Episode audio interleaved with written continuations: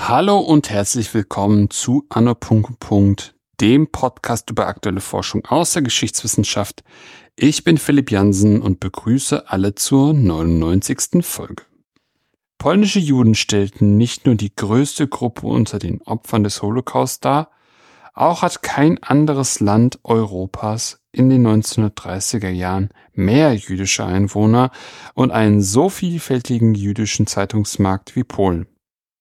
Anne-Christine Klotz erforscht in ihrem Projekt die andere, eher unbekannte Seite, indem sie den Blick von Ost nach West richtet und die polnischen Juden nicht länger als Block passiver Opfer begreift, sondern als handelnde Subjekte, die den Antisemitismus, der sie bedrohte, aktiv bekämpften.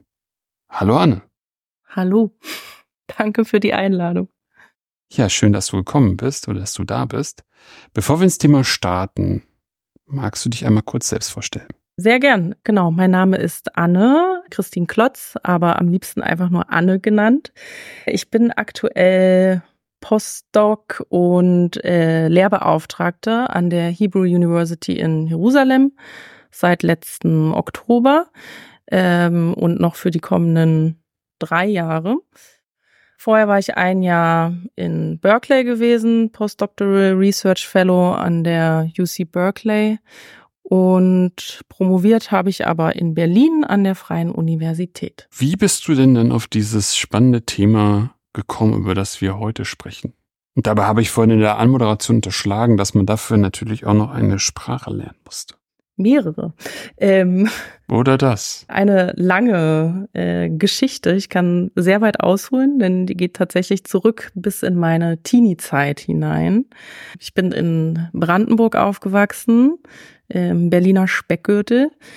Und dort bin ich sozusagen sehr früh mit so 15, 16 in Kontakt mit so linken Jugendverbänden gekommen und habe dort dann angefangen, ähm, genau, mich politisch zu engagieren. Ich war mehrere Jahre in den Vorständen von unter anderem der Naturfreunde Jugend. Das ist äh, eine Organisation, die ursprünglich äh, in Österreich, in Wien gegründet wurde, äh, von Sozialistinnen äh, gegen Ende des 19. Jahrhunderts. Und die gibt es sozusagen bis heute. Die Ursprungsidee war ganz klassisch äh, aus der Arbeiterbewegung herauskommend, ähm, äh, Arbeiterinnen, aber auch Jugendliche in die Natur zu bringen und ihnen mit kritischer Bildung sozusagen ähm, zur Emanzipation zu verhelfen. Genau, und dort bin ich äh, aktiv geworden und habe mich dann einfach sehr früh in jungen Jahren politisch engagiert. Wir haben viel gegen rechts gearbeitet in Ostdeutschland, viele Demonstrationen organisiert, aber auch viele so kritische Bildungssommercamps, wo wir uns selber unterrichtet haben, auch viel in historischen Themen unterrichtet haben, Geschichte der Frauenbewegung, des Feminismus, äh, uns mit Antisemitismus befasst haben, mit der Geschichte des Nationalsozialismus und des Holocaust. Und daher kam sozusagen einerseits mein ähm, Interesse an Geschichte, aber auch aus meiner familiären Geschichte heraus, hat mich schon immer haben mich diese deutsch-polnischen Borderlands sehr früh ähm, begeistert. Nicht begeistert ist ein falsches Wort, einfach ich habe mich dafür interessiert, weil sowohl die ähm, Familie meiner Mutter als auch die Familie meines Vaters haben alle Bezüge zu den ehemaligen preußischen Provinzen und sind zu unterschiedlichen Zeitpunkten nach Brandenburg dann migriert, also nach hm. dem Ersten Weltkrieg und äh, vor dem ähm, Zweiten Weltkrieg und dann eben auch danach und ein Teil kommt aus Breslau.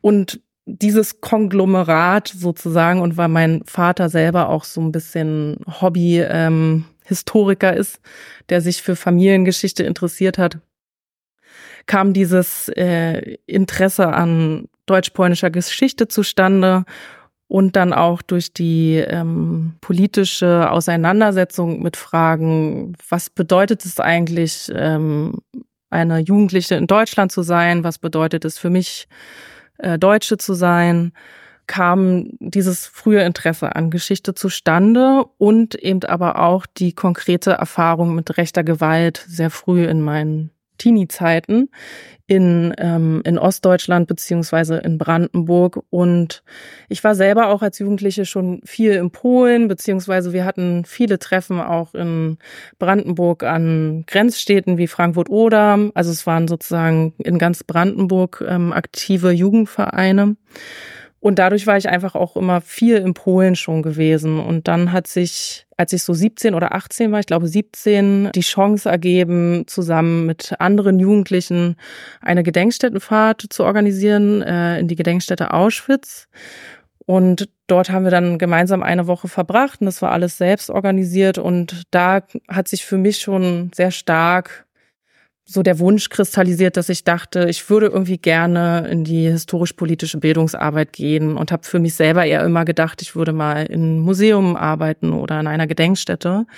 Und durch die Arbeit in den Jugendverbänden kam ich auch erstmalig in Kontakt mit Studierenden, dass sich bei mir da überhaupt auch erstmal diese Idee kristallisierte, man könnte ja studieren, weil ich äh, erst Akademikerin im gesamten Umfeld meiner, meiner Familie bin. Und dann habe ich tatsächlich das Abitur gemacht und geschafft als allererste und habe dann beschlossen, einen Freiwilligendienst äh, in Polen zu machen und bin dann mit 18 nach Polen gezogen äh, und habe ein Jahr in der Gedenkstätte Stutthof Freiwilligendienst gemacht und dort vor allem Gedenkstättenfahrten für Jugendliche aus Deutschland äh, organisiert oder im deutsch-polnischen Kontext und gleichzeitig aber auch äh, Überlebende betreut, vor allem polnisch-katholische Überlebende, aber auch wenige polnisch-jüdische Überlebende und dieses Jahr in Polen wurde sozusagen zum Dreh- und Angelpunkt meiner jungen Biografie damals noch. Und wenn ich jetzt zurückgucke, bin ich immer überrascht, wie prägend dieses Jahr für mein ganzes weiteres Leben war und auch mein früher politischer Aktivismus, weil ich dann tatsächlich zurückgekommen bin und an der Freien Universität Geschichte studiert habe. Und in diesem Jahr in Polen ich bin sozusagen hingegangen mit vielen Fragen, die um meine eigene Identität kreisen und natürlich auch mit den klassischen Fragen, wie konnte der Holocaust passieren? Warum gab es den Nationalsozialismus? Was hat das für Kontinuitäten bis heute hinein äh, in Sachen auch Neonazis und rechte, rechte Gewalt in vor allem für mich wichtig Ostdeutschland? Und in Polen dann aber selber hat sich natürlich meine ganze Perspektive verändert und mein Bewusstsein natürlich erweitert. Also mit diesen klassischen Auseinandersetzungen von Täterforschung, um sozusagen das Handeln der deutschen Täter zu verstehen, kam dann eben verstärkt ähm, die Opferperspektive hinzu. Und also einerseits die polnische Perspektive und dann aber eben auch die polnisch-jüdische Perspektive oder weitergefasst die, die osteuropäisch und osteuropäisch-jüdische Perspektive und diese ganze Welt, sozusagen diese Geschichte, die verloren gegangen ist, die osteuropäischen jüdischen Lebenswelten die kam dann sozusagen immer weiter in mein Bewusstsein. Und dann bin ich zurück genau nach Berlin gegangen und habe Geschichte studiert und später dann Master Osteuropa-Studien und weiter mich politisch engagiert, die ersten Jahre auch noch weiter Gedenkstättenfahrten nach Polen organisiert. Irgendwann hatte ich dann im Master meinen ersten Job an der Uni als studentische Mitarbeiterin in einer sehr großen ähm, Quellenedition zum Nationalsozialismus und ähm, zur Verfolgung von Jüdinnen und Juden in Europa. Und dort hat sich dann sozusagen immer weiter, also eigentlich meine heutigen Forschungsthemen schon herauskristallisiert. Ich habe eigentlich lange gedacht, dass ich auf jeden Fall nicht promoviere, dass ich einen Master mache, war auch lange nicht klar. Hm. Aber so kam dann genau eins zum anderen und dadurch, dass ich dann Polnisch gut konnte, auch im Bachelorstudium Kurse in Hebräisch belegt habe, kam dann irgendwann quasi eigentlich als Idee von meinem damaligen Chef, ähm, dass ich ja auch Jiddisch lernen könnte. Und dann wurde zufällig auch ein einjähriger Kurs an der Freien Universität angeboten. Und so bin ich dann sozusagen ins Jiddische rüber, rüber geschwenkt. Ähm, und dann habe ich dadurch auch, also durch meine Arbeit in dem Editionsprojekt, ähm, auch mein Promotionsthema letztlich gefunden, was dann irgendwie auch meine ganzen Themen verbunden hat. Also Antifaschismus, Protest gegen, gegen Nationalsozialismus und Faschismus, ähm, generell eine, eine aktive Geschichte. Das war mir immer wichtig, dass ich gerne ähm, eine aktive Geschichte erzählen wollte, die mich auch selber sozusagen motiviert und die ich ähm, politisch auch wichtig finde, weil ich durch mein Leben in Polen auch ganz stark gemerkt habe, wie wenig Wissen es in Deutschland gibt über Polen und Osteuropa allgemein. Das sehen wir jetzt auch ganz stark. Ähm, mit dem russischen Angriffskrieg ist das ja nochmal ganz stark aufgefallen, was es einfach für ein Wissensvakuum eigentlich gibt über Osteuropa. Und aber auch vor allem ist mir aufgefallen, wie wenig Wissen es gibt über die Vernichtung der polnischen Jüdinnen und Juden und dass ganz vielen Menschen in Deutschland überhaupt gar nicht klar ist, wie viele Menschen überhaupt vernichtet worden sind. Also insgesamt spricht man von äh, sechs Millionen Opfern in ganz Polen und davon drei Millionen polnische Jüdinnen und Juden.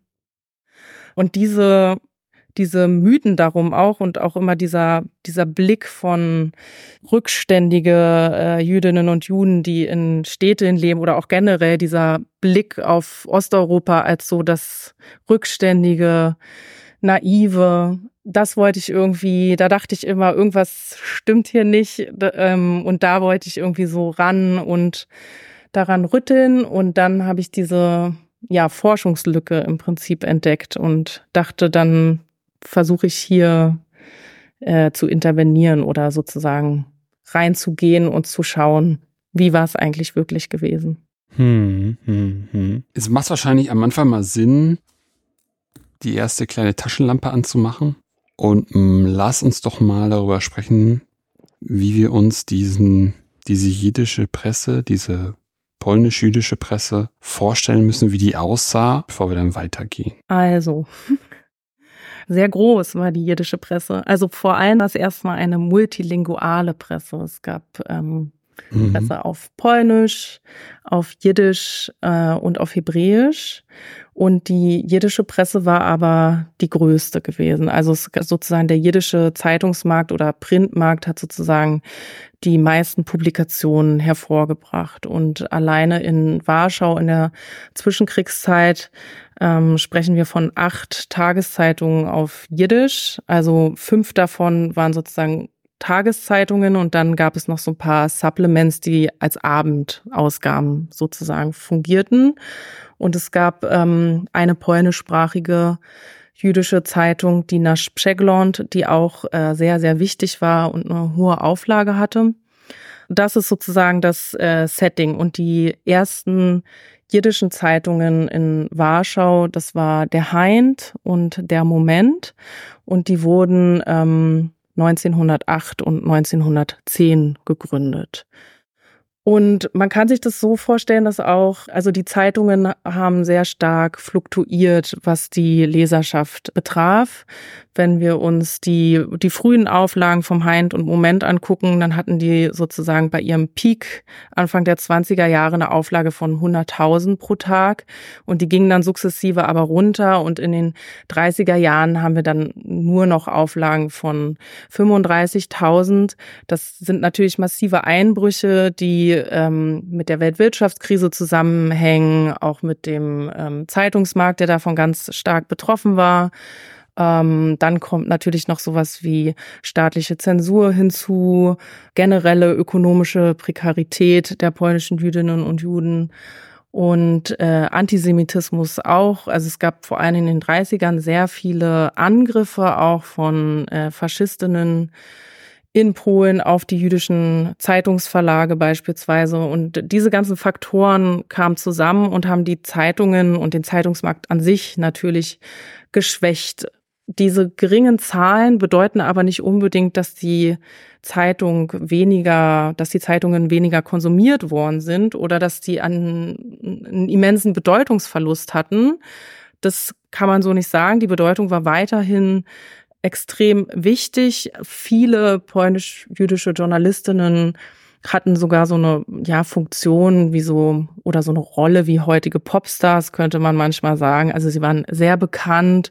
Es waren wirklich ähm, Persönlichkeiten und Stichwortgeber und Leitfiguren der jüdischen Community, an die man sich auch ähm, orientiert hat und in manchen Erinnerungen von äh, Journalistinnen aus der Zeit äh, wären sie auch sozusagen mit der Funktion von Rabbinern verglichen. Und das sagt schon aus, wie wichtig diese, diese Journalisten waren.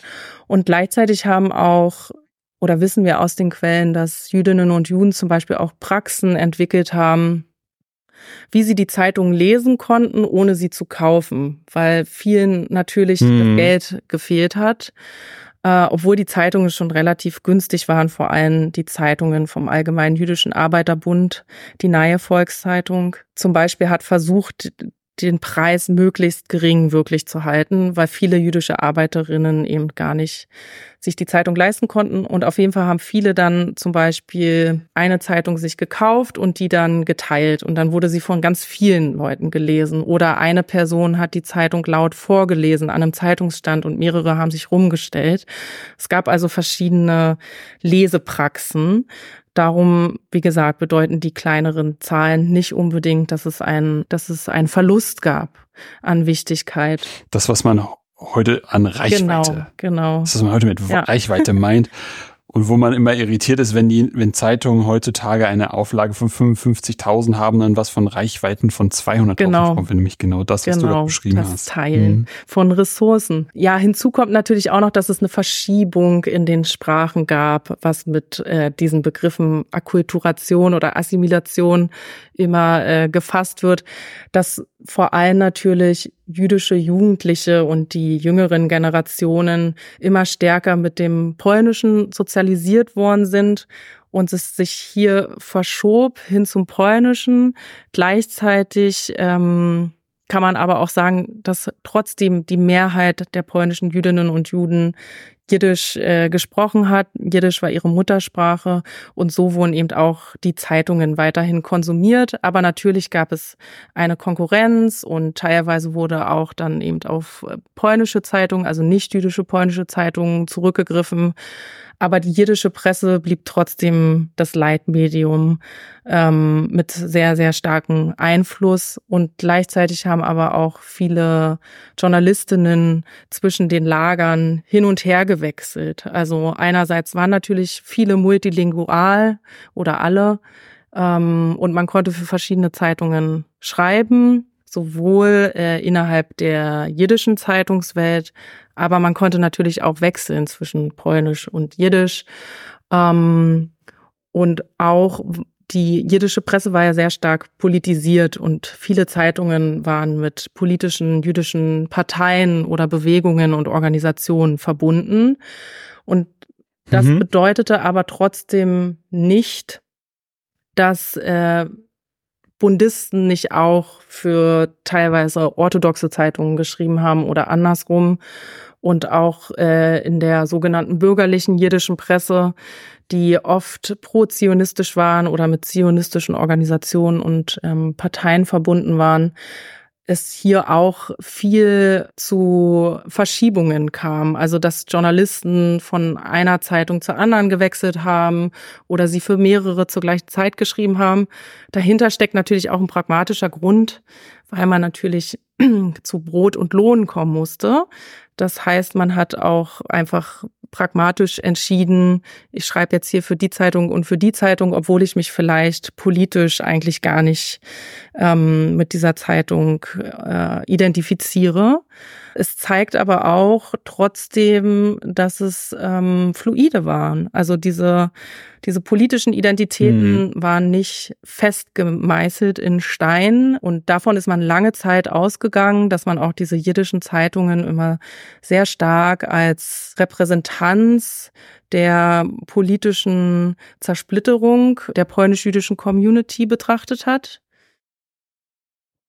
Und diese diese Informationen, die wir heute haben, durch neuere Forschungen, die ähm, jetzt angestoßen wurde, doch mal zu schauen, wie sah das eigentlich on the ground aus, also sozusagen im alltäglichen Leben kann man halt dann wiederum am Beispiel der Journalisten, aber auch an vielen anderen Beispielen zeigen, dass es sehr viel Zusammenarbeit gab auf sozusagen dieser Mikroebene und Informationen mhm. geteilt mhm. wurden wie gesagt, Journalistinnen ähm, Ressourcen teilten oder für verschiedene Zeitungen schrieben und so weiter und so fort. Und da kam jetzt in den letzten Jahren tatsächlich immer mehr Appelle von verschiedenen Forscherinnen wie Carolina Schemaniak oder Gershon Bacon, die immer wieder darauf hingewiesen haben, schaut doch mal wirklich, was passiert eigentlich on the ground, was waren eigentlich die wirklichen Lebenskontaktpunkte. Mhm. Ja, guter Hinweis auf jeden Fall. Auch gerade schon mit dem Einbruch der, der Auflagen, dass natürlich einerseits die, die Wirtschafts Wirtschaftskrise da dann ihre ähm, Auswirkungen drin hatte, aber natürlich dann ja auch die Jobs, die äh, Journalist, die, die, die, die Schreibjobs für Journalistinnen natürlich dann auch geringer wurden und man dann einfach auch mal ja gezwungen war, flexibel ja, zu sein. Es war auf jeden Fall eine ähm, extrem prekäre Arbeit und es gab ja, natürlich auch ja. Abstufungen. Also es gab natürlich auch Klassen innerhalb des journalistischen und Schriftstellermilieus. Ja. Genau, viele hatten Probleme, viele unbekannte Journalisten überhaupt Jobs zu finden. Die festangestellten Redakteure hatten natürlich ein besseres Einkommen, wobei das natürlich auch immer noch sehr gering war. Aber genau, es gab schon, gab schon verschiedene Klassen von Journalisten, die Star-Journalisten, und die weniger bekannten, mhm. die heute auch im Prinzip. Genau, die dann heute dann viel bei Twitter stattfinden. Ja, genau. Und es war eben keine, kein geschützter Beruf oder so. Ähm, viele sind ja als ja. Autodidakten einfach äh, in, zu diesem Beruf gekommen. Viele mhm. wollten das auch gar nicht unbedingt. Also man kann auch oft in Erinnerungen lesen oder auch in zeitgenössischen Berichten, dass viele ähm, Schriftsteller, es war ja vor allem wirklich ein männlich dominiertes Milieu, ähm, dass sie eigentlich lieber erfolgreiche Schriftsteller wären. Äh, aber man muss eben Geld verdienen und darum sind sie dann zum Journalismus gekommen. Ähm, es war also sozusagen auch nicht von allen die Wunschberufswahl, um es nett zu formulieren. Ja, auf jeden Fall. Wie kommt denn dann das Interesse für Deutschland? Warum ist das interessant, in einer polnisch-jiddischen Zeitung etwas über Deutschland zu schreiben? Also Deutschland ist ja einerseits Nachbarland von Polen. Das erklärt schon mal das sozusagen oberflächliche Interesse. Mhm. Und mit Deutschland und Polen verband natürlich, beide Länder waren natürlich durch eine sehr lange und komplexe Geschichte miteinander verbunden. Und gleichzeitig äh, ist Berlin, also Deutschland, aber vor allem Berlin, dann auch zu einem Migrationshub von Jüdinnen und Juden aus Osteuropa und dann eben auch aus Polen, ähm, schon vor dem Ersten Weltkrieg, aber dann speziell nach dem Ersten Weltkrieg geworden. Und 1932 zum Beispiel lebten noch 70.000 Jüdinnen und Juden mit polnischer Staatsangehörigkeit in Deutschland. Das heißt, es gab sehr viele persönliche Kontakte auch, berufliche Kontakte, ähm, geschäftliche Kontakte. Und genau, viele hatten dadurch auch einen persönlichen Bezug einfach zu Deutschland. Und gleichzeitig war Deutschland aber auch wichtig im Denken äh, vieler polnischer Jüdinnen und Juden in dem Sinne, dass man mit Deutschland eben natürlich die äh, Hochkultur verband. Und in Polen, also nicht nur unter Jüdinnen und Juden, sondern auch in Polen generell, wurde natürlich auch viel Literatur, die in Deutschland geschrieben wurde, äh, konsumiert. Und das war eben dadurch auch wichtig für Jüdinnen und Juden und dieses Setting, um es sozusagen kurz herunterzubrechen und natürlich auch die äh, Aufklärungsbewegung, die Haskalah, ähm, spielte einfach eine, eine wichtige Rolle im übergeordneten Denken, was sozusagen die, der Platz von Deutschland im, im übergeordneten Diskurs betraf. Und dieses Interesse verschärfte sich natürlich, weil einerseits hatte man ein Interesse daran zu wissen, wie geht es eigentlich den Verwandten oder den Freunden, die äh, in Deutschland leben oder dort nur in Transit sind. Man wollte sich mit äh, natürlich darum kümmern und verstehen, äh, ob es den Leuten gut geht. Und gleichzeitig war Deutschland aber ja auch ein wichtiger politischer Player. Und darum war es auch wichtig, sich einfach mit deutscher Politik und Entwicklungen in Deutschland zu befassen und auf eine Art natürlich auch ein, ähm, ein Vergleichsmodell. Also die Frage nach, wie ist eigentlich der gesellschaftliche Status von Jüdinnen und Juden in Deutschland und wie ist eigentlich der Status von unserer Community in Polen. Und daran konnte man sich auch so ein bisschen vergleichen und ähm, messen. Und das nahm dann eben natürlich mit dem Aufstieg ähm, der Nationalsozialisten in Deutschland, mit der Radikalisierung des Antisemitismus, nahmen diese Beobachtungen oder das Interesse an Deutschland natürlich zu, weil es eben dieses Vergleichsmodell gab und man eigentlich immer davon ausging, dass Deutschland sozusagen kein, nicht unbedingt ein Vorbild ist, aber man hatte schon dieses Bild im Kopf der Emanzipierten, der Assimilierten, der bürgerlichen Jüdinnen und Juden in Deutschland, die gut integriert sind, wo es keine Progrome gibt, ähm, wo es was einfach ein, ein Land der Hochkultur ist. Dieses Bild hatte man im Kopf und darum, genau, stieg das Interesse und gleichzeitig muss man natürlich aber auch im Kopf behalten, es waren Tageszeitungen und die Aufgabe von Tageszeitungen ist es, ähm, Nachrichten abzubilden auch international Nachrichten abzubilden. Und man interessierte sich eben nicht nur für Deutschland, sondern eben auch für die Entwicklungen in der Sowjetunion, Palästina, äh, RS Israel war natürlich sehr wichtig, die USA war wichtig, generell alle Länder, wo es auch große jüdische Communities gab und eine äh, große osteuropäisch-jüdische Diaspora. Das ist irgendwie total interessant, dass man der Deutschland in einer gewissen Art und Weise auch aus jüdischer Perspektive als Vorbild sieht, im Sinne von, von Assimilation, von Integration in dem eigenen, äh, in dem, in dem Land wo sie wann auch immer irgendwie hingekommen sind. Und das dann auch, wie du beschrieben hast, die Jugend, die polnische Jugend oder polnisch-jüdische oder jüdische-polnische Jugend und auch anfängt, ja, vielleicht dann neben dem Jiddischen auch dann vor allem das Polnische zu haben, sich dann auch vielleicht zu assimilieren, da auch Zeitungen, polnische Zeitungen eher zu lesen. Mhm. Das ist ganz interessant. Jetzt hattest du das schon beschrieben, dass er jetzt, mm, dass das eben einerseits dieses, dieses Hinschauen von, im Sinne von, was ist da anders, was läuft da vielleicht auch irgendwie gut im Sinne von der Assimilation. Und dann haben wir dann ja mit dem Fortschreiten der 30er Jahre diese Problematik, dass es da eher schwierig wird, dass da eher Antisemitismus lauter wird und lauter wird. Und wie hat das jüdischer Journalismus irgendwie gesehen, verfolgt, beobachtet? Und wie wurde das dann, ja, diskutiert? Gab es Probleme, irgendwie dar darüber zu berichten? Wie ist man damit dann umgegangen? Sehr große Frage. Muss ich mal äh, überlegen, wo ich am besten anfange. Also die Berichterstattung war extrem und intensiv.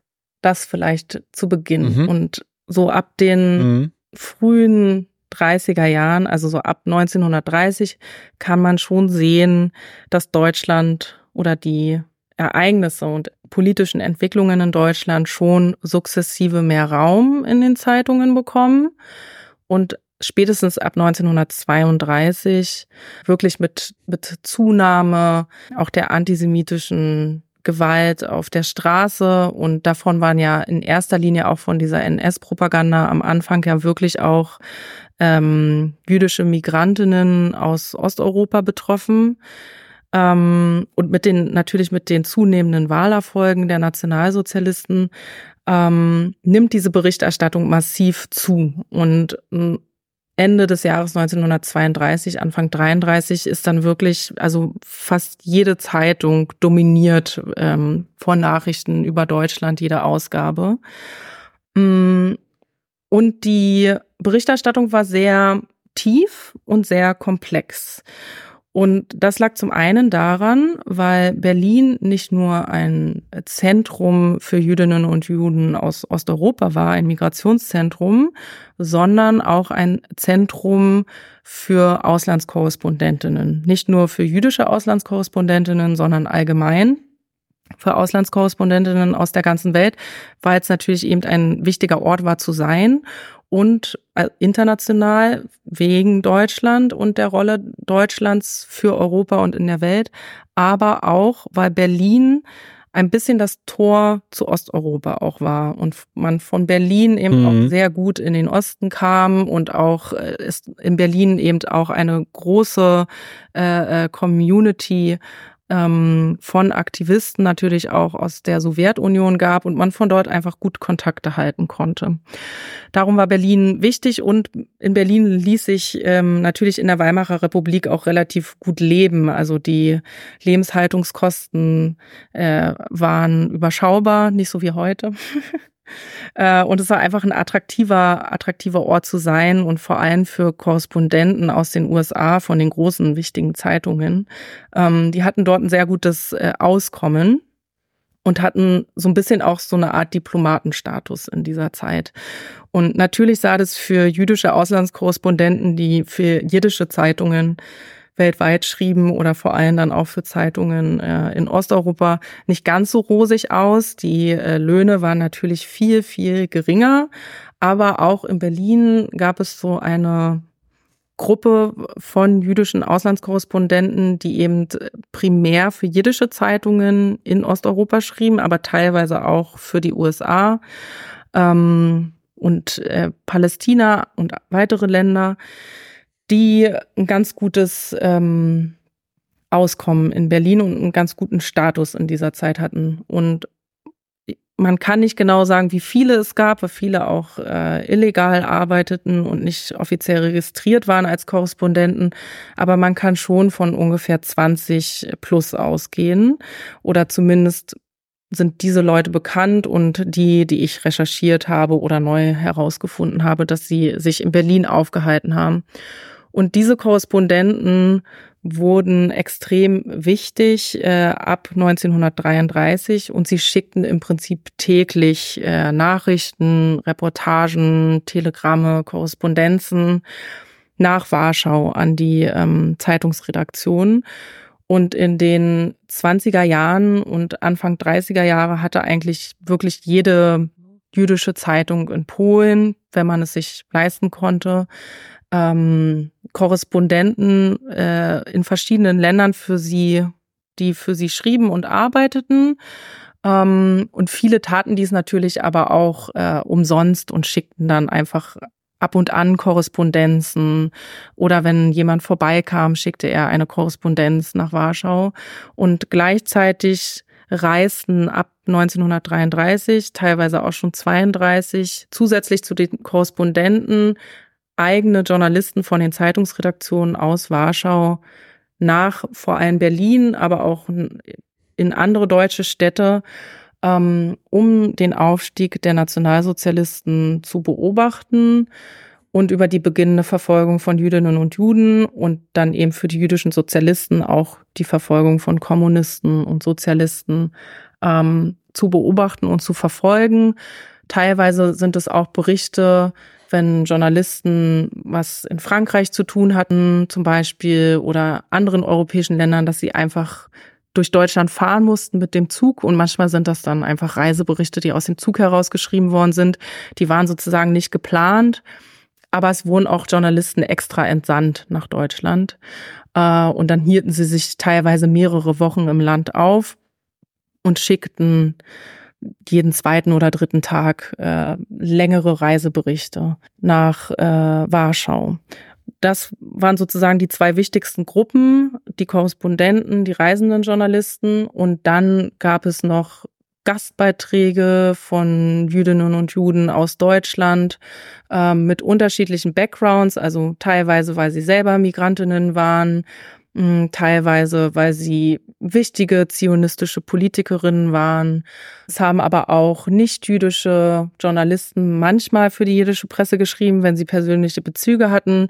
Die äh, US-amerikanische Journalistin Dorothy Thompson zum Beispiel, die hat mehrmals ähm, für jiddische Zeitungen geschrieben, wie den Heind und die Neue Volkszeitung. Und dann gab es eben noch die Journalisten in Warschau selber, die natürlich verschiedene Quellen studiert haben, die die Nachrichten verfolgt haben, die die internationale Presse gelesen haben. Es gab internationale Presseagenturen, die klassischen natürlich wie Reuters oder Havas, ähm, aber auch die Jewish Telegraphic Agency, eine weltweit agierende jüdische Telegrafenagentur, ähm, die in allen wichtigen europäischen Hauptstädten Büros hatte, so eben auch in Berlin und in Warschau, London und der Hauptsitz war in New York. Ähm, wobei natürlich das Büro in Berlin 1933 aufgegeben werden musste. Wir wissen aber, dass einige Journalisten von der JTA bis 1937 trotzdem in Berlin weiterhin waren äh, oder manchmal wieder ausgereist sind und dann zurückgekommen sind. Und so gab es einen sehr großes Netzwerk, was sich ausbreitete, wo man über verschiedene Kanäle Informationen bezogen hat, die man sozusagen an den offiziellen deutschen Behörden hin, hinüber herausbekommen hat aus, ähm, aus Deutschland. Und man las aber natürlich schon auch die Nazi-Presse und ähm, beobachtete natürlich auch ganz stark, was von den Nationalsozialisten äh, herausgegeben wurde, welche Verlautbarungen es gab.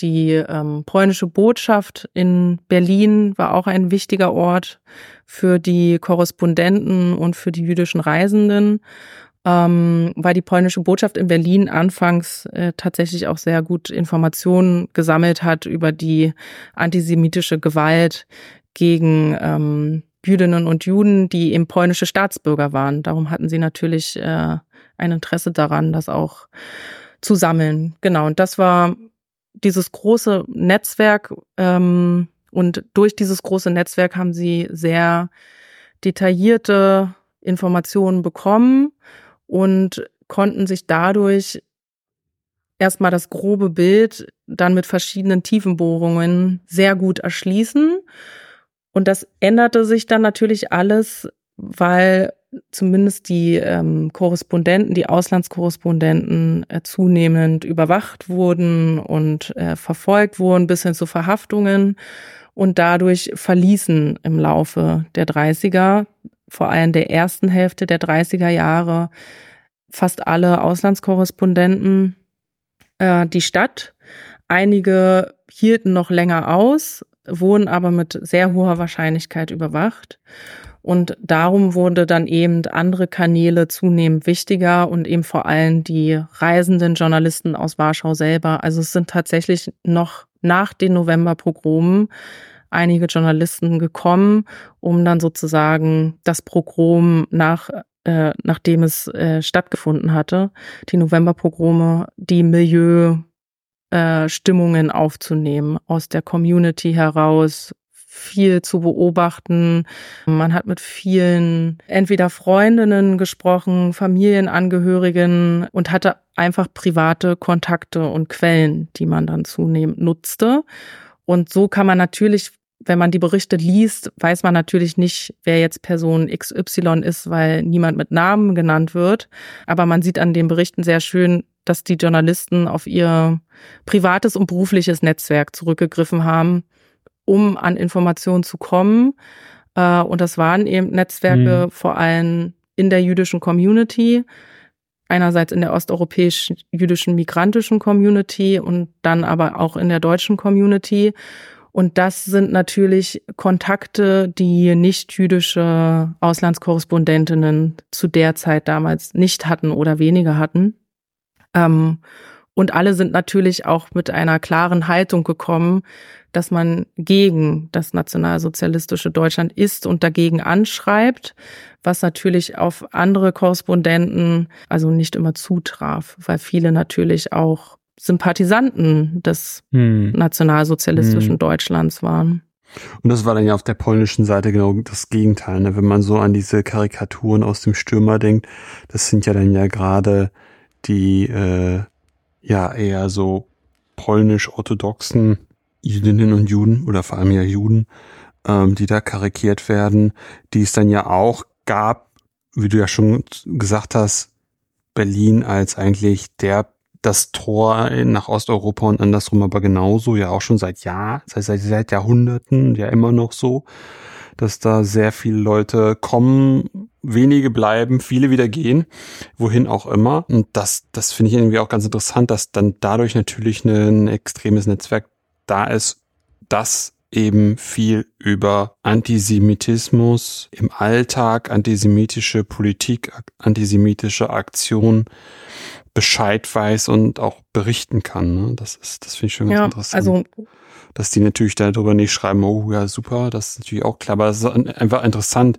wie sie dann, was für, ja, wie gesagt, wie tief denn diese Netzwerke sein können und wie viel man darüber dann erfährt in einer Phase, wo es ja sehr viel Zensur gibt und sehr viel staatliche Verlautbarung, wie du es schon gerade beschrieben hast, existieren, wie da ähm, antisemitische Politik auch kommuniziert und umgesetzt wird, aber man dann auch mal die andere Seite dann dazu dann nochmal hören ja. kann oder viel mehr lesen kann. Genau, und das ist tatsächlich auch interessant. Also es gab ähm, unfassbar viel Austausch und die Berichterstattung in der jiddischen Presse war so gut gewesen, dass sogar Jüdinnen mhm. und Juden in Berlin auf diese Zeitungen zurückgriffen, weil sie sozusagen Mhm. Also die jiddischen Zeitungen hatten Abonnenten auf der ganzen Welt. Das ist auch wichtig zu verstehen. Ja. Die wurden nicht nur in Polen gelesen, sondern Jiddisch war ja sozusagen eine Art Lingua Franca der osteuropäisch-jüdischen Diaspora.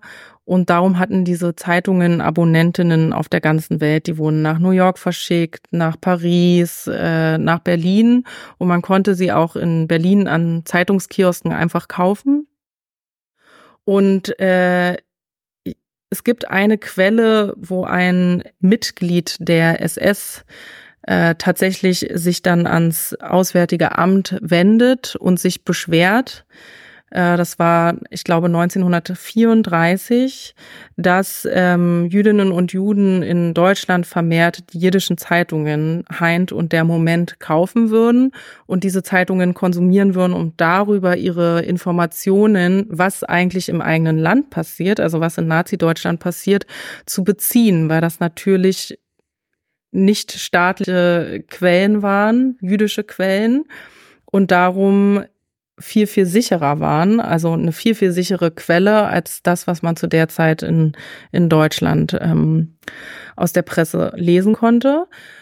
Und dies, diese Denunziation von diesem Mitglied der SS ähm, hatte dann zur Folge, dass die Zeitungen verboten worden sind. Also alle jiddischen Zeitungen, mhm. die Bezüge äh, und ähm, die äh, Verschickung über die deutsch-polnische Grenze wurde dann sozusagen untersagt. Die meisten wurden zwischen 1933 und 35 verboten und es betraf eben vor allem die großen Zeitungen und ähm, die jiddischsprachige Zeit Zeitungen, weil diese konnten nämlich auch ähm, nicht polnisch sprechende Jüdinnen und Juden in Deutschland eben auch lesen. Ähm, das heißt, sowohl deutsch sprechende als auch jiddisch sprechende, polnisch, russisch sprechende konnten diese, konnten diese jiddischen Zeitungen in, in der Regel lesen. Genau. Und das zeigt sozusagen nochmal auch die Qualität des Journalismus, wie investigativ dieser war, wie gut recherchiert wurde, die Vielfältigkeit ihrer Quellen. Was ganz spannend ist, weil dann ja gerade in den Anfangsjahren dann viele ja tschechisch, also deutsch-tschechische Zeitungen ja. gelesen haben, weil da dann wiederum genau das, was jiddische Zeitungen noch leisten konnten, weil sie ja internationale Presseerzeugnisse mhm. mehr oder weniger ja waren.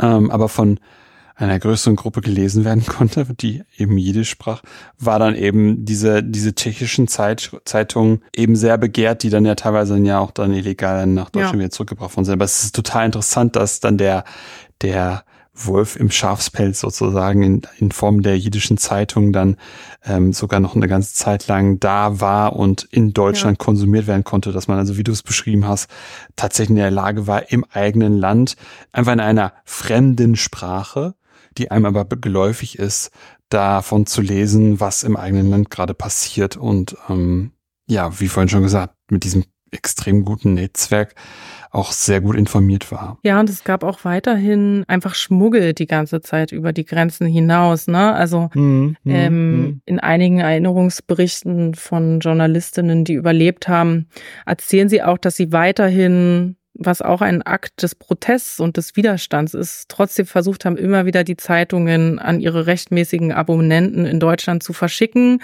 und die dann teilweise in Paketen versteckt haben und sehr kreative Wege gegangen mhm. sind. Und gleichzeitig ähm, wurde aber auch immer wieder versucht, illegale Untergrundliteratur und Untergrundzeitungen aus Deutschland nach Polen reinzukriegen. Und die polnische Regierung hat beispielsweise auch versucht, die Immigrantenpresse, bestimmte Untergrundzeitungen aus Deutschland in Polen dann auch den Konsum zu verbieten und den Verkauf, nicht den Konsum, sondern den Verkauf. Ähm, und es gibt sozusagen Berichte, aus dem polnischen Innenministerium, wo dann darüber geschrieben wurde, dass trotz des Verbotes es aber nicht klappt, den Konsum und den Schmuggel dieser Zeitungen in Polen zu unterbinden. Und genau das ist sozusagen auch noch ganz wichtig zu verstehen, dass es auch ähm, ab 1934 mit dem sogenannten Nichtangriffsabkommen zwischen Deutschland und Polen, was so eine deutsch-polnische äh, Annäherung ähm, signalisierte. Und dieses Abkommen war natürlich nach dem äh, deutsch-sowjetischen Nichtangriffspakt gemodelt. Ähm, dass es nach diesem Abkommen ähm, auch eine Regulierung des Pressemarktes gab, in dem Sinne, dass zu diesem Abkommen ein Presseabkommen gehörte wo Deutschland und Polen bestimmte Vereinbarungen eingegangen sind, die im Prinzip besagten, dass man sozusagen nichts Kritisches über das jeweilig andere Land schreiben soll. Und man hat sich bestimmte Zugeständnisse gemacht und jederzeit konnte mhm. jedes Land sozusagen intervenieren. Aber Deutschland hat davon natürlich viel, viel stärker Gebrauch gemacht, weil sie eben äh, ein sehr starkes Interesse daran hatten, kritische Berichterstattung über Nazi-Deutschland und über die Judenverfolgung zu unterbinden. Und auf dieser Ebene gab es aber eben Zusammenarbeit und darum gab es sowohl Zensur in Polen als auch natürlich Repression und Kriminalisierung in Deutschland. Und trotz dieser widrigen Umstände haben die Journalisten der jiddischen Presse es aber eben geschafft, immer wieder Wege zu finden, diese Zensur und diese Repression zu umgehen. Hm. Jetzt haben wir diese Zensur 34 schon. Wir haben die beginnende, das beginnende Verbot oder Importverbot, möchte man ja fast sagen, oder Verkaufsverbot von jiddischen Zeitungen. Und dann haben wir ja schon ein extremes Spannungsfeld. Wie war es dann überhaupt noch möglich, in so einer Situation für die Journalistinnen und Journalisten zu arbeiten und das, was in Deutschland passierte, weiter journalistisch zu begleiten. Ja, also die Arbeitsbedingungen waren wirklich extrem schwierig. Einerseits in Polen selber habe ich ja schon ein bisschen beschrieben, dass es gab eben staatliche Zensur und Repression. Die hat natürlich nicht nur die jüdischen Zeitungen getroffen. Also die hat natürlich ja, auch ja, vor allem linke Zeitungen getroffen aber auch Zeitungen aus dem rechten Lager von den Nationaldemokraten. Gleichzeitig gab es aber eben diese Zensur und diese Repression und die Zeitungen wurden täglich ausgewertet im Innenministerium und überwacht. Und ähm, man hat eben auch besonders darauf geschaut, wie die jüdische Community oder die jüdischen Journalistinnen die Entwicklungen in Deutschland beobachten und auch die polnisch-deutschen Beziehungen und Entwicklungen. Und man hat eben natürlich aber auch ganz stark darauf geschaut, wie schreiben Jüdinnen und Juden über Antisemitismus in Polen. Und hier in diesem Spektrum wurde natürlich auch viel zensiert. Ein ganz besonderes Beispiel ist beispielsweise der Besuch von Göring 1934 in Warschau. Wenn ich mich jetzt nicht falsch erinnere, ich meine, es war 34, vielleicht war es aber auch 35, ich lege meine Hand nicht ins Feuer. Aber als dieser Besuch angekündigt wurde, haben sich die jüdischen Journalistinnen der jiddischen Presse, aber auch die Nasz Przegląd, die polnischsprachige jüdische Tageszeitung in Warschau, alle zusammengeschlossen, um diesen Besuch zu boykottieren und sozusagen Protest, ähm, ihren Protest zu bekunden. Und in der Folge beschlossen sie, alle an dem Tag des Besuches das gleiche Titelblatt abzudrucken. Und auf dem Titelblatt stand dann so etwas wie Nieder den Antisemiten gegen Rassismus und noch etwas Drittes, woran ich mich jetzt nicht mehr erinnern kann. Aber Folge dessen von dieser koordinierten Aktion, die ja sehr stark war, weil wenn man sich das bildlich auch vorstellt, wenn mehrere Tageszeitungen den gleichen Titel haben und dann alle an den Zeitungskiosken an dem Tag erscheinen, ist das ja ein unglaublich starkes symbolisches Bild und ein starker Protest. Und Folge davon war, dass eben die polnische Regierung versucht hat, diese Zeitungen zu zensieren und zu konfiszieren an diesem Tag, was sie auch gemacht haben. Aber es waren schon einige Zeitungen im Umlauf und auch einige Zeitungen bereits ins Ausland verschickt, dass wir heute trotzdem Ausgaben davon haben und wissen, wie diese Titelblätter ähm, aussahen das war sozusagen die Ebene, wo die Arbeit der Journalisten von der staatlichen Seite erschwert wurde. Gab auch teilweise Verhaftungen und das ist alles im Laufe der 30er Jahre, je mehr sich auch in Polen natürlich die Rechte durchgesetzt hat und der Antisemitismus ähm, immer stärker wurde, auch in verschiedenen Gesetzesinitiativen sich abbildete, in der Übernahme des sogenannten ARIA-Paragraphen in Vereinen zum Beispiel, mm. hat sich, hat sich das dort abgebildet und gleichzeitig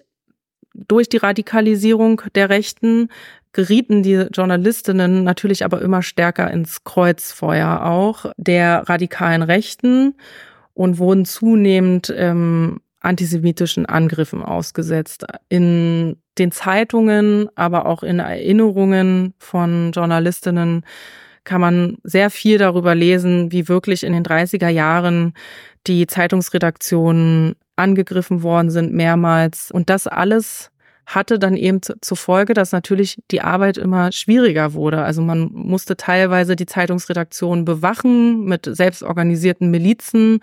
Jüdische Journalisten mhm. schreiben darüber, wie sie teilweise alleine nicht nach Hause gehen konnten und sich hier auch Unterstützung sozusagen aus der Community organisiert haben. Gleichzeitig gab es mhm. natürlich auch politische Kämpfe zwischen verschiedenen Gruppen. Also äh, jüdische Bundisten waren natürlich auch teilweise von Kämpfen mit kommunistischen Gruppen äh, betroffen und so weiter und so fort. Also es war einfach eine schwierige Arbeit in dem Sinne, dass die Bedingungen einfach nicht nur prekär waren ökonomisch, sondern es auch unglaublich viel also einerseits Gewalt gab, aber natürlich auch Druck staatlicherseits und aus Briefen von jüdischen Journalisten wissen wir auch, dass die Zensur sie sehr belastet hat und dass die Zensur auch ein Weg der polnischen Regierung war, die Zeitungen natürlich zu schwächen, also ökonomisch, denn jede Zensur und jede Konfiszierung der Zeitung bedeutete natürlich realen Geldverlust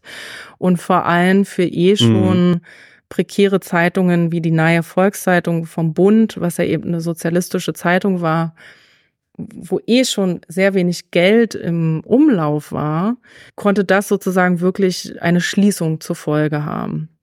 Weil einfach der, der Druck zu groß wurde und man kann dann auch immer in Briefen zum Beispiel an die Auslandskorrespondenten in Berlin dann auch immer sehr schön nachvollziehen, dass dann fast jeden Monat ein neuer Brief geschrieben wurde mit, es tut uns unglaublich leid, aber wir können das bisher gezahlte Gehalt pro Artikel nicht mehr weiter zahlen, weil die ökonomischen und sozialen Bedingungen unserer Arbeit immer schwieriger wären. Das ist die Seite in Polen und dann kommt natürlich die Seite in Deutschland dazu, worüber ich schon ein bisschen gesprochen habe, über die Repression, die Zeitungsverbote, alle reisenden Journalisten schreiben eigentlich regelmäßig davon, dass sie überwacht werden. Teilweise wussten sie das oder mussten sich dann auch mit Leuten äh, vom Auswärtigen Amt treffen beispielsweise, die sie dann rumgeführt haben und versucht haben sozusagen natürlich die Berichterstattung ein bisschen zu beeinflussen. Manchmal wussten ja. sie es aber auch nicht und schreiben dann darüber, dass sie es gespürt haben oder gemerkt haben oder dass ihre, dass sie gemerkt haben, dass ihre Briefe nicht ankommen in den Redaktionen nach Warschau und sie dann angefangen haben, die Briefe an Privatpersonen zu schicken und dass sich eben natürlich das Korrespondentennetzwerk in Berlin auflöste, weil die, vor allem die Korrespondenten eben wirklich von der Repression massiv betroffen waren und darum äh, die Mehrheit äh, sich dazu entschied, das Land zu verlassen und zu fliehen. Und trotz dieser Bedingungen wurden immer wieder Wege gefunden, Informationen zu beziehen. Aber natürlich wurden dann im Laufe der 30er Jahre Meldungen aus der internationalen Presse wichtiger, die ähm, internationalen mhm. Zeitungsagenturen wurden immer wichtiger, Gastbeiträge einzelne wurden wichtiger. Und manchmal hat man dann auch, es gibt zum Beispiel ein Interview ähm, mit Friedrich Stampfer, einem jüdischen so Sozialisten aus Deutschland in Prag. Und dann ist eben ein Journalist aus Warschau nach Prag gefahren, um dann Friedrich Stampfer zu interviewen. Diese Wege gab es sozusagen auch, weil natürlich gleichzeitig auch viele Jüdinnen und Juden aus Deutschland flohen. Und sie gingen eben nicht nur nach Prag, sie gingen auch nach Polen und Warschau. Und das ist auch oft sehr unbekannt, dass Polen selber auch zwar kein Wunschexil war, aber trotzdem ein mhm. wichtiger Ort, wo viele Jüdinnen und Juden Anfang 1933 erstmal sich hinflüchteten, beziehungsweise natürlich aber auch vertrieben mhm. worden sind massiv. Und somit kamen ganz viele Geflüchtete nach Polen schon ab 1933 äh, einige gingen dann auch wieder zurück. Viele ähm, blieben erstmal in Polen und flüchteten dann weiter äh, in andere Länder und andere Regionen. Und diese Geflüchteten aber waren eine unschätzbar wichtige Quelle für die Berichterstattung auch und für das Wissen. Mm. Also mhm. es sind sehr viele Refugees interviewt worden von den jiddischen Zeitungsmachern Viele gehen direkt in die Redaktion und dann werden dort Interviews geführt. Viele Stimmen werden aber auch auf der Straße eingesammelt oder viele Journalistinnen fuhren dann auch an die deutsch-polnische Grenze, wo sich viele Geflüchtete aufhielten. Spozhen ist ja von allen der bekannteste Ort. Dann auch 1938 mit der sogenannten Polen-Aktion. Und so puzzelte man sich sozusagen aus diesen verschiedenen Quellen die Nachrichten zusammen. Ja, das ist ja auch einfach Wahnsinn. Man darf, was immer, was man heutzutage jetzt ex post auf die Vergangenheit blickend nicht vergessen darf, dass ja manche wirklich davon, davon, damit rechneten oder davon ausgingen oder vielleicht auch sogar hofften, dass dieses, ja, diese Hitler-Regierung nicht lange anhielt, ne, weil, weil das, das war es ja vorher, ne, egal wie radikal oder nicht radikal die Regierung vorher in der Weimarer Republik waren, sie hielten sich halt mehr oder weniger nicht lange. Und das Gleiche beschreiben ja immer wieder auch Zeitzeuginnen damals, dass sie eben auch davon ausging, weswegen dann ja auch viele nicht-jüdische Intellektuelle, die aber trotzdem vertrieben worden sind, erstmal in die ja Anrainerstaaten flohen, teilweise dann weiterflohen oder dann mehr oder weniger ja. festgesetzt worden sind. Auf jeden Fall aber auch eine, eine interessante Geschichte, wie man dann direkt hinter der deutsch-polnischen Grenze dann wartet und ähm, die gerade Geflüchteten interviewt und versucht dann darüber an ja Quellen zu oder Aussagen zu kommen. Was ist denn diese Polen-Aktion? Davon habe ich ehrlich gesagt noch nie gehört. Die Polen-Aktion Davon hast du noch nie gehört. Überrascht mich gerade, weil, ähm, also nicht, nicht aus äh, äh, Wissenslücke, aber weil vor, ich glaube, es war 2019, gab es auch eine relativ große Ausstellung ähm, zur Polen-Aktion und ein großes mhm. Gedenken mhm. in Berlin. Die Polen-Aktion ähm, fand 1938 im Herbst statt und äh, während dieser sogenannten Polenaktion wurden äh, mehrere tausend Jüdinnen und Juden äh, aus Deutschland abgeschoben. Und die Mehrheit von ihnen waren polnische Staatsbürgerinnen beziehungsweise dann staatenlos, weil sie die polnische Staatsbürgerschaft aufgrund eines Gesetzes in Polen, dem sogenannten Märzgesetz, im März wurde dieses Gesetz erlassen, ähm, verloren hatten. Und als Reaktion darauf und weil es natürlich auch ein äh, willkommener Anlass für die Nationalsozialisten waren, nutzten sie sozusagen das aus und begannen dann eben mit der massenhaften Verhaftung von Jüdinnen und Juden. Ähm, und man schob sie sozusagen und vertrieb sie, also wirklich ähm, wörtwörtlich über die deutsch-polnische Grenze. Und so kam es eben, dass äh, in diesem kleinen Grenzort, den ich eben schon erwähnt habe, Sposchen, mehrere tausend jüdische Geflüchtete sich aufhielten, auch also entlang an der ganzen deutsch-polnischen Grenze, aber dort ähm, gab es eben die höchste Konzentration von jüdischen äh, Ausgewiesenen.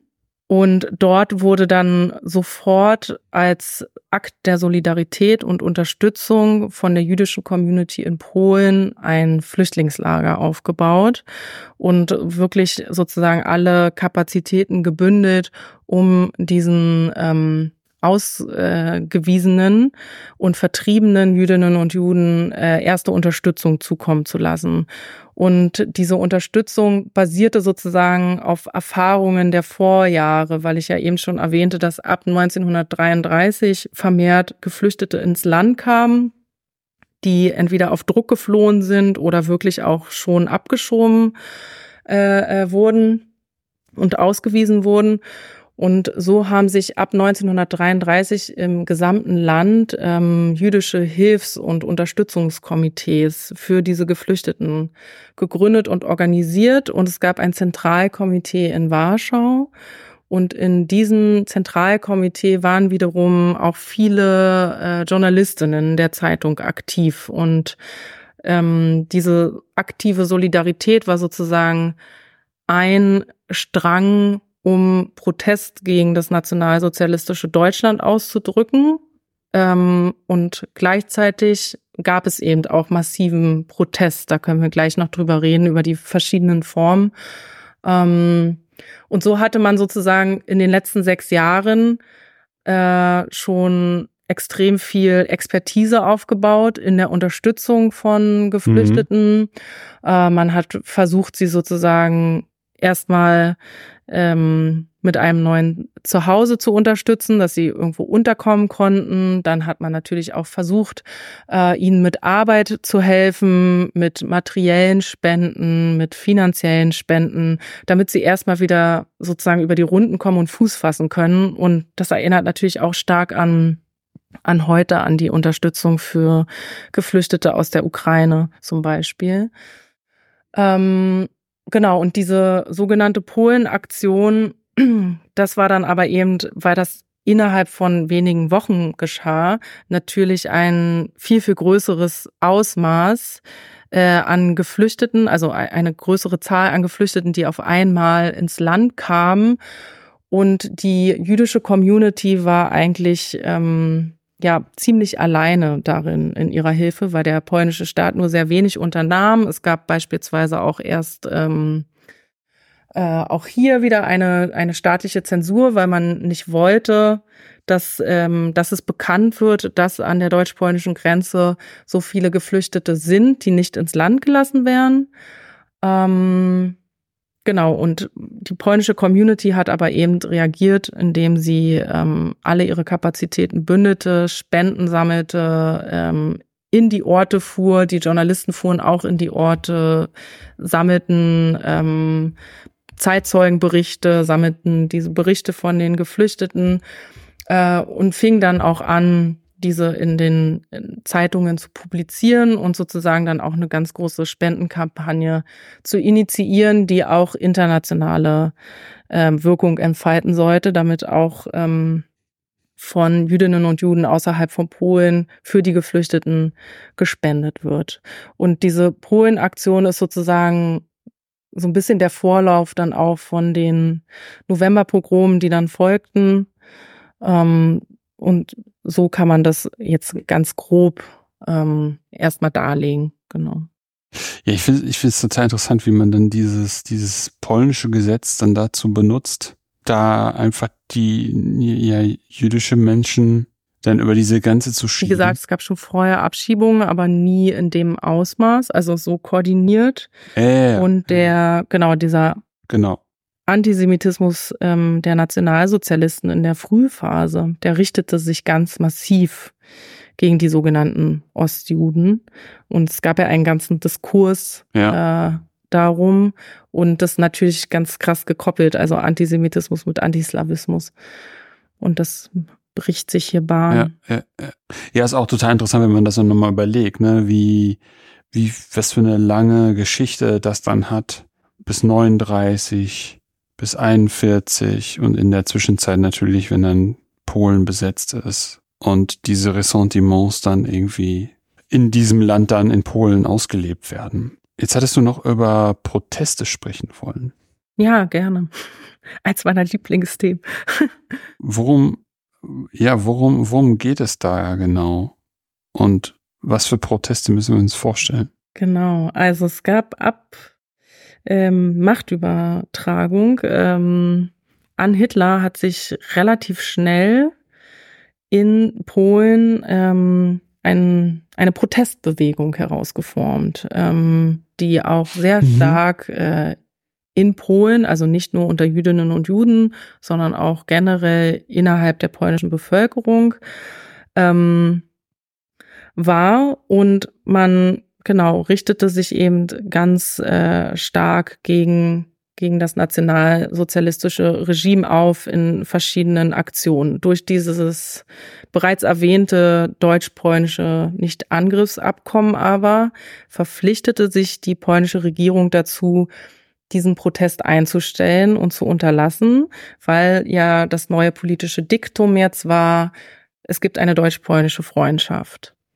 Daraufhin genau Ja. versuchte die polnische Regierung diese diese Protestbewegung einzudämmen und sie ließ dann auch nach unter der polnischen oder innerhalb der polnischen Bevölkerung und vor allem natürlich die ähm, die Nationaldemokraten und die Anhänger der Nationaldemokraten, also des rechten politischen Lagers, die waren natürlich auch sehr herausgefordert durch die Nationalsozialisten, weil einerseits liebäugelte man natürlich sehr mit den Nationalsozialisten und betrachtete sie auch als Vorbild und sozusagen auch als Toröffner dem, dem Antisemitismus in, ähm, in Polen auch freien Lauf zu lassen.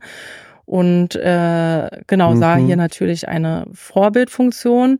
Und gleichzeitig musste man aber mit diesem krassen Antislawismus, was ja wirklich ein wichtiger Faktor in der Ideologie der Nationalsozialisten war, damit auch irgendwie umgehen. Also einerseits Bewunderung für Hitler, gleichzeitig aber hat man dieses Problem, dass man eigentlich selber von der NS-Propaganda und von dem Hass betroffen war. Nichtsdestotrotz, also es gab eben diese Ambivalenz und dadurch, dass sich eben die polnische Regierung verpflichtet hatte, diesen Protest einzudämmen, was am Anfang gar nicht so schwierig war, weil eben viele gar nicht mitmachen wollten, ähm, hat es dann aber dennoch nach und nach nachgelassen und der Protest flaute ab. Und da hängt natürlich auch immer so ein Stück Gewohnheit dran, ne? weil natürlich man sich an die neuen Verhältnisse gewöhnt. Das sehen wir auch heute wieder. Ähm, Ja. Und dann ist sozusagen der erste Ja. große Aufschrei weg und dann geht alles wieder so ein bisschen in den Alltag über und man vergisst, was Mhm. eigentlich gerade ähm, Ja. im Nachbarland passiert. Genau, und gleichzeitig wollten eben viele dann auch diesen Protest aus politischen Gründen dann eben nicht mehr so unterstützen oder man genau wusste selber nicht so ganz, was man damit macht. In der jüdischen Community war es eben anders, weil man natürlich einerseits Solidarität ausdrücken wollte mit den Jüdinnen und Juden in Deutschland, weil man vielleicht selber auch äh, Freunde oder Familie hatte, die be direkt betroffen waren. Und gleichzeitig fühlte man sich aber selber auch betroffen. Einerseits natürlich aus einem Solidaritäts-jüdischen Community-Gedanken und einem Zugehörigkeitsgefühl.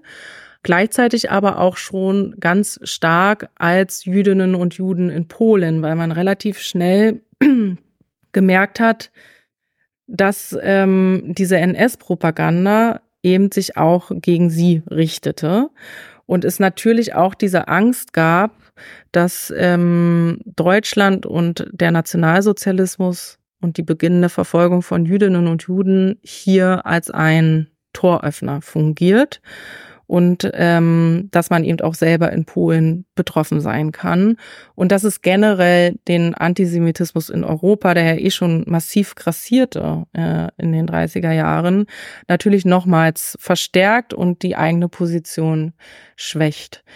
Und aus diesem Grund war von Anfang an die jüdische Protestbewegung sehr, sehr stark in Polen. Und die gab es nicht nur in Polen, die war zum Beispiel auch in den USA sehr stark oder auch in England. In Polen entstand sie aber zuerst oder begann, war eine der Protestbewegungen, die am frühesten sich in Bewegung setzte und formierte. Ähm, sie wurde maßgeblich auch eben von den jiddischen Zeitungen und den Journalisten, die für sie arbeiten, initiiert und mitgetragen. Und diese Protestbewegung, ja, die stand dann sozusagen auf mehreren Beinen. Also ein ganz wichtiges Bein war eben dieser Solidaritätsaspekt und diese direkte Hilfe, die man ähm, Jüdinnen und Juden, die ins Land kamen, äh, entgegengebracht hat. Diese direkte Unterstützung. Und ähm, das andere Bein war einerseits die Protestkampagne, die vor allem von den Zeitungen getragen wurde in dem Sinne, dass man eben ganz stark über die Proteste geschrieben hat, die sich dann im Land innerhalb der Community entwickelten, dass man zu Spenden aufrief, dass man dazu aufrief, den Protest zu unterstützen und gleichzeitig, dass man auch verstärkt und immer wieder über die Ereignisse in Deutschland berichtet. Also sozusagen diese Berichterstattung, diese intensive und massive, hatte auch die Funktion, Jüdinnen und Juden in Polen dazu zu motivieren, sich an den Protesten zu beteiligen. Und genau, der dritte, das dritte Standbein oder das dritte und vierte kann man vielleicht sagen, waren einerseits die Protestaktionen, die ganz vielfältig waren. Die haben von Demonstrationen vor der deutschen Botschaft in Warschau gereicht bis zu Kundgebungen in jüdischen Theatern und Pro Protest- und Posteraktionen. Also es gab mehrere so Poster- mhm. und Flyer-Aktionen, die sich dann gegen Deutschland gewandt haben. Die Aktion bei dem ähm, Besuch von NS-Politikern in Warschau habe ich schon erwähnt. Und dazu noch verschiedene, haben sich verschiedene kleine Protestkomitees gegründet. Äh, dort war auch vor allem die jüdische Jugend mit beteiligt, die dann teilweise auch kleine Sabotageakte gemacht haben, ähm, dass sie zum Beispiel Stinkbomben äh, auf Konzerte von deutschen Musikern geworfen haben oder zum Boykott aufgerufen haben von Kunst- und Kulturproduktionen aus Deutschland. Und das ist sozusagen das vierte Standbein. Also einerseits diese klassische Protestaktion, wie man sie kennt. Und das vierte Standbein war eben dieser massive Boykott einerseits von deutschen Kulturimporten, also deutsche Kinofilme von der UFA oder Produktion mhm. und Konzerte deutscher Musiker und gleichzeitig eben ein Boykott deutscher Waren insgesamt. Und so hat sich, so mhm. hat sich sozusagen der Protest ähm, entfaltet und abgebildet. Und genau, der war eben sehr massiv und sehr stark, vor allem in den Anfangsjahren. Und dann flaute er natürlich auch zunehmend ab was auch wiederum an Repressionen teilweise lag, aber teilweise auch hier dieser bereits erwähnte Gewöhnungseffekt, der sich natürlich hier auch einstellte. Und man muss auch immer im Kopf haben, dass natürlich viele Jüdinnen und Juden sehr prekär lebten und von Armut betroffen waren. Das heißt, äh, eine Beteiligung am Boykott zum Beispiel oder wenn man sich an Spenden beteiligte, war schon teilweise sehr schwer für viele Leute, weil sie eigentlich gar nicht die Mittel dazu hatten. Und trotz dessen haben sich aber viele natürlich verpflichtet mitzumachen weil es einerseits auch moralischen Druck aus der Community gab, klar, aber viele wollten eben auch ihre Solidarität und ihren Protest ausdrücken. Und wenn man sich nochmal die Relationen vor Auge hält, ist es natürlich ein sehr starkes Zeichen. Trotz sozusagen eigener, eigener Prekarität, trotz eigener Armut, trotzdem man selber Opfer von Antisemitismus und Angriffen war, hat man sich trotzdem bemüht, dem Protest zu unterstützen und Jüdinnen und Juden, die ähm, fliehen mussten, zu helfen. Und so bildete sich das ab, um genau, um einmal kurz einen Cut zu machen. Ich könnte mhm. noch ewig erzählen. Ähm, ja, ja, genau, und es gab natürlich Wellen einfach auch. Alles gut. Also 36 wurde dann das zentrale ja. Boykottkomitee in Warschau verboten. Es gab eine Razzia. Es gibt aber auch Hinweise und Quellen, die davon sprechen, dass dann im Untergrund bestimmte Gruppen weitergemacht haben und es immer wieder kleine Aktionen gab. Es gab auch immer wieder Unterstützung von nichtjüdischen Polinnen zum Beispiel hier und da oder Aktionen von der rechten Seite wurde die jüdische Boykottbewegung aber natürlich auch massiv versucht zu degradieren und zu kriminalisieren. Und 38, also nachdem sozusagen der Protest abgeflaut ist, ist er dann eben 38 mit der sogenannten Polenaktion und dann mit den Novemberpogromen wieder massiv äh, aufgeflammt für so einen kleinen Ausblick, wie, wie entwickelte sich das dann da weiter? Also wir haben jetzt ja schon ungefähr so beschrieben, wie das, wie, wie sich das entwickelte, dass, dass das schon, dass das schon ganz schön problematisch war, dass dann einerseits die Proteste gab, auch mit dieser Polenaktion noch immer wieder durch bestimmte Art von Berichterstattung, das nun mal wieder aufgelebt worden ist oder oder befeuert wurde, dass, dass das wieder ins, ins Bewusstsein gerufen wurde, warum man protestiert und dass das eine gute Idee ist, äh, sich an diesen Kampagnen zu beteiligen. Aber wie entwickelte sich das dann weiter? Weil irgendwann ist dann ja auch 39 die Besetzung von Polen und dein Untersuchungszeitpunkt geht aber bis 1941. Wie, wie, wie entwickelt sich das da so in so einer, so einem kurzen, ja. in so einer kurzen Skizze? Wie entwickelt sich das bis dahin? Ja, ich versuche es äh, kurz zu fassen. Ist natürlich immer gar nicht so einfach. Aber ja, also die einerseits nähert sich die Berichterstattung über die verschiedenen politischen Lager hinweg mit zunehmender Zuspitzung der Situation natürlich an. Einerseits, weil die Quellen natürlich ähm, geringer werden, in dem Sinne von, dass es immer schwieriger wird, äh, nicht staatliches, gefiltertes Material aus Deutschland zu bekommen. Gleichzeitig hat man dann aber 38 natürlich ganz viele jüdische Geflüchtete in Polen, die dann selber nochmal wieder neu erzählen konnten. Und dadurch, dass die alle da sind, gab es dann eben diesen starken ja. Auf Aufwind. Und wie ich vorhin bereits erwähnt hatte, sind auch nach den Novemberpogromen jüdische Journalistinnen tatsächlich noch nach Deutschland reingefahren um wirklich First-Hand-News zu bekommen. Gleichzeitig äh, durch die Zuspitzung der Lage und dass sozusagen ein Krieg immer möglicher wird und das kann man auch einerseits an den Zeitungsberichten ablesen, aber auch an den Briefen, die jüdische Journalisten in der Zeit schrieben, dass es wirklich in ihren Köpfen war als reale Situation. Und das ist ja immer zum Beispiel ein Narrativ, das auch in der Forschung immer noch stark verbreitet ist, dieses dieser Eindruck, dass die Jüdinnen und Juden in Polen überrascht waren von dem Angriffskrieg, äh, der dann von Deutschland im September 39 ähm, auf Polen stattfand. Und wenn man sich aber diese Quellen aus dieser Zeit anschaut, kommt man eigentlich zu dem Schluss, dass das nicht stimmt. Also die Argumentation ist oft, dass die Erfahrung, die Jüdinnen und Juden in Polen, in Kongresspolen während des Ersten Weltkrieges unter deutscher Besatzung gemacht haben, dass die so positiv war und viel, viel besser als unter der, der russischen Besatzung.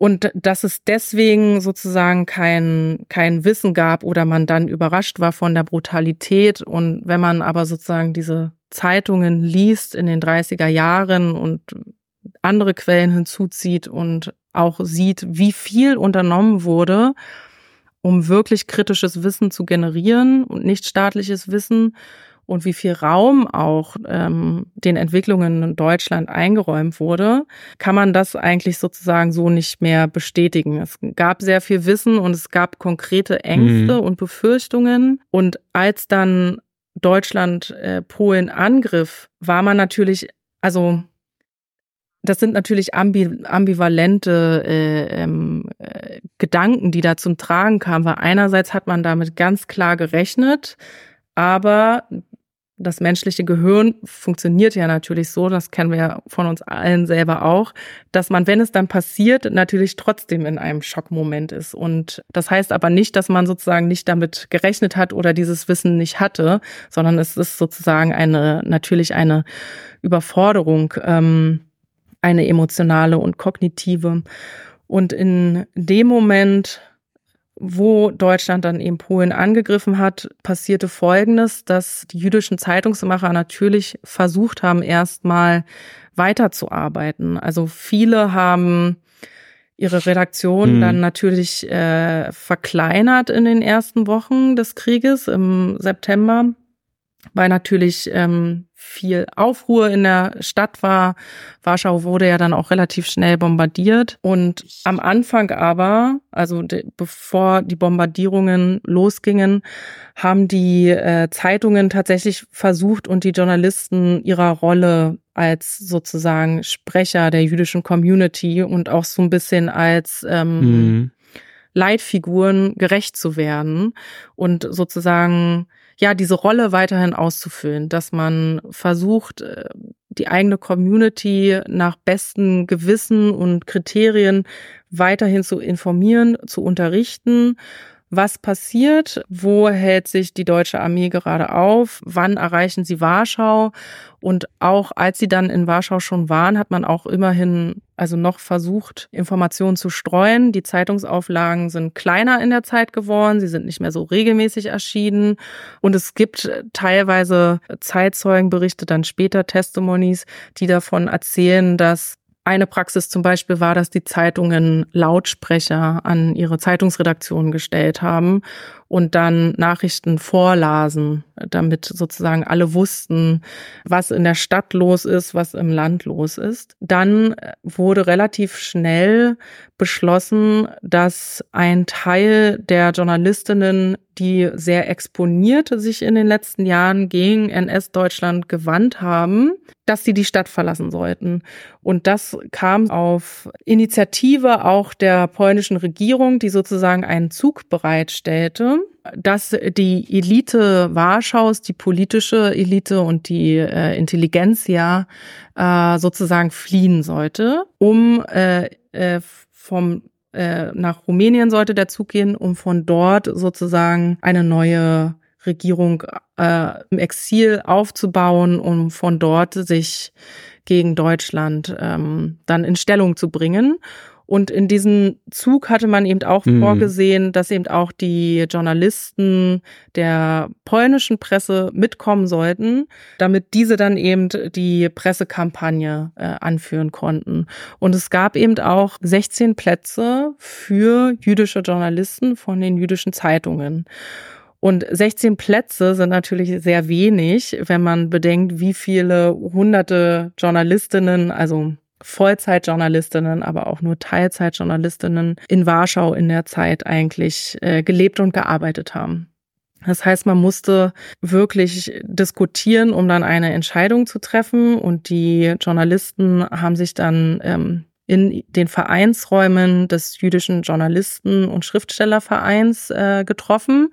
Das war sozusagen das Zentrum des jüdischen Journalismus und der Schriftsteller-Community in Warschau. Und dort sind wirklich viele Sachen zusammengelaufen. Hier hat man sich regelmäßig getroffen, Informationen ausgetauscht und äh, dieser Ort, aber auch andere Cafés in der Stadt wurden sozusagen immer wichtiger, auch je näher der Krieg kam weil man sich hier eben schnell äh, updaten konnte.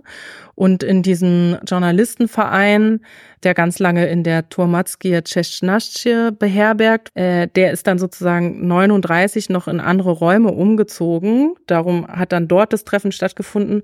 Aber vorher haben sich, wie gesagt, in diesem äh, Vereinsräumen die Journalisten regelmäßig getroffen. Dort war auch das jüdische Journalistensyndikat untergebracht. Es gab eine eigene jiddische Abteilung des, ähm, des Pen-Clubs. Und dort gab es auch ganz oft Vorträge und Veranstaltungen über NS-Deutschland und über die Judenverfolgung äh, in Nazi-Deutschland, wenn Journalisten zum Beispiel zurückgekehrt sind aus Deutschland von ihren Reisen oder wenn man jüdische Geflüchtete eingeladen hat, die auch Journalisten oder Schriftsteller sein konnten. Äh, und das ist sozusagen auch noch eine wichtige Form der Öffentlichkeitsarbeit gegen Nazi-Deutschland und eine Form des Protests, die ich zum Beispiel vergessen habe zu erwähnen. Genau, aber in diesem Raum hat man sich getroffen und dann entschieden, ähm, wer auf diesen Zug mitfährt und die Stadt verlässt. Und das waren eben ja Star-Journalisten letztendes und welche jene, die sich sehr stark gegen Nazi-Deutschland in den letzten Jahren exponiert haben, weil man davon ausging, dass die natürlich besonders mhm. äh, gefährdet waren und betroffen waren. Dieser Zug hat dann ähm, die Stadt verlassen äh, ich glaube am 6. September schon. Viele Zeitungen ähm, existierten aber noch weiter und die letzte Zeitung, von der man weiß, dass sie erschienen ist, war die Neue Volkszeitung. Ich glaube, die letzte Ausgabe war am 27. September, wenn ich mich nicht täusche. Kann aber auch früher gewesen sein, müsste ich nochmal nachschlagen. Aber so in dem Dreh und dann eben unter verkleinerter Belegschaft. Der Zug von der von der polnischen Regierung, der dann äh, bereitgestellt wurde, der wurde dann aber bombardiert und darum hat er nie sein Ziel erreicht und die jüdischen Journalisten sind dann sozusagen auf eigene Faust weiter geflohen und haben sich durchs Land geschlagen und sie sind dann ähm, im Oktober in, ist ein Teil von ihnen in Vilnius angekommen. Und in Vilnius haben sie sich wieder regruppiert.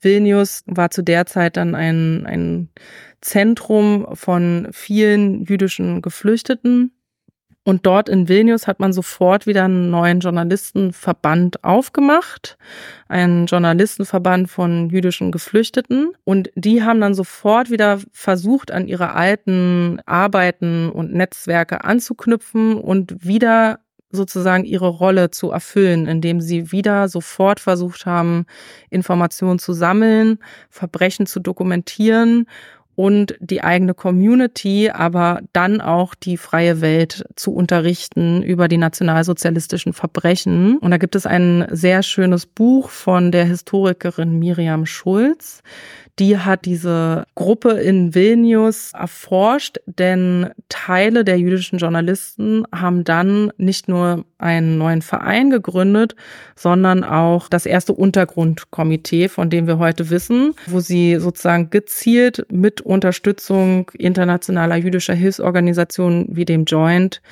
Flüchtlinge interviewt haben und die Verbrechen dokumentiert haben und versucht haben, diese Nachrichten an die freie Welt herauszuschicken. Gefahren. Ja, das ist echt eine dramatische, dramatische Geschichte. Was könnten wir denn oder was könntest du vielmehr der, den Zuhörenden empfehlen, wenn sie sich in das Thema noch weiter und tiefer einlesen wollen würden? Also erstmal würde ich natürlich ganz egoistisch mein Buch nennen was jetzt auch tatsächlich mhm. in ein paar Wochen einjähriges Veröffentlichungsdatum hat. Der Kurztitel ist Gemeinsam gegen Deutschland, die jiddische Presse ähm, und ihr Kampf gegen den Nationalsozialismus. Und mhm. dann muss ich mal ganz kurz überlegen. Es gibt so viele Bücher, die ich ähm, gut finde. Also ein Buch, was nicht direkt äh, jetzt mein Thema ist, in dem Sinne von, dass es um Berichterstattung oder Protest geht, aber ein Buch, was ich äh, immer empfehle, ist das Buch ähm, des Historikers Samuel Kassouf, äh, Who Will Write Our History? Und ähm, mhm. das ist sozusagen das Buch über Emanuel Ringelblum, den jüdischen Historiker und äh, seiner Gruppe oder nicht nur seiner Gruppe, aber er war sozusagen der Initiator. Onek Shabbat, mhm. viele kennen die Gruppe bestimmt auch und die Geschichte schon.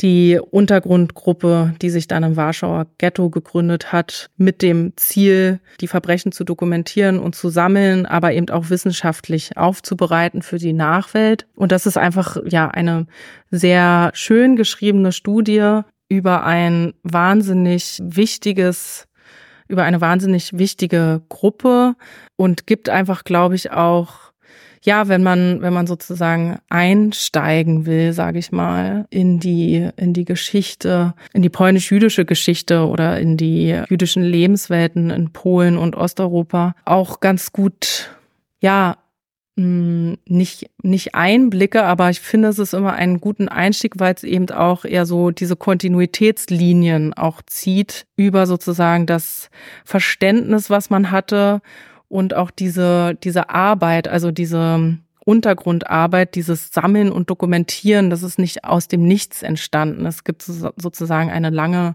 Vorlaufsgeschichte und meine Geschichte der jiddischen Presse und der Dokumentationsarbeit der Journalisten und auch der Protest und die Hilfe gliedert sich da auch ein. Und das ist sozusagen ein Stück weit auch die, die Fortschreibung meiner Geschichte, die ich in meinem Buch erzählt habe.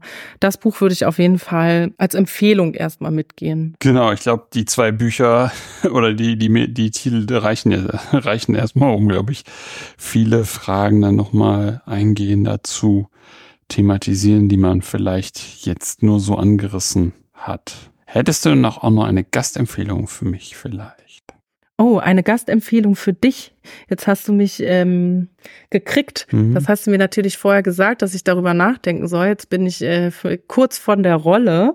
Aber mir fallen natürlich sofort äh, zwei Namen ein. Tolle Wissenschaftlerinnen und tolle Kolleginnen von mir. Agnieszka Wierscholska würde ich da nennen und Mariusz Kalczewiak.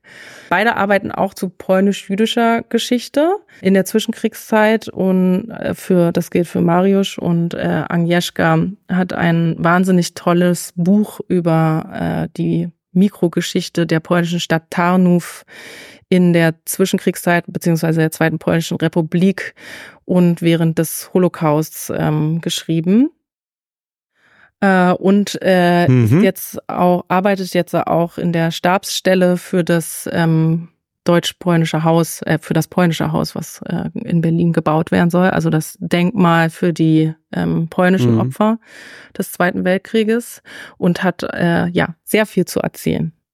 Super, das sind doch auch noch super spannende Gastempfehlungen, die du mir noch gegeben hast. Ja, vielen herzlichen Dank für deine Zeit. Das war auch wieder sehr spannend in ein sehr interessantes Feld, was, glaube ich, auch jetzt nicht jeder so auf dem Schirm hatte. Herzlichen Dank dafür. Ja, vielen Dank für die Einladung. Ja, und das war es für heute bei Anne Punkt, Punkt. Wenn es euch gefallen hat, empfehlt den Podcast gerne weiter. Ihr könnt ihn übrigens über iTunes, Spotify oder eine Podcast-App eurer Wahl abonnieren und hören. Wenn ihr mich auch unterstützen wollt, findet ihr auf der Webseite einen Spendenbutton zu PayPal, wenn ihr selber forscht und über euer Projekt sprechen wollt kontaktiert mich einfach per Mail oder Twitter. Ansonsten hören wir uns bald wieder. In diesem Sinne, auf bald und tschüss. Tschüss.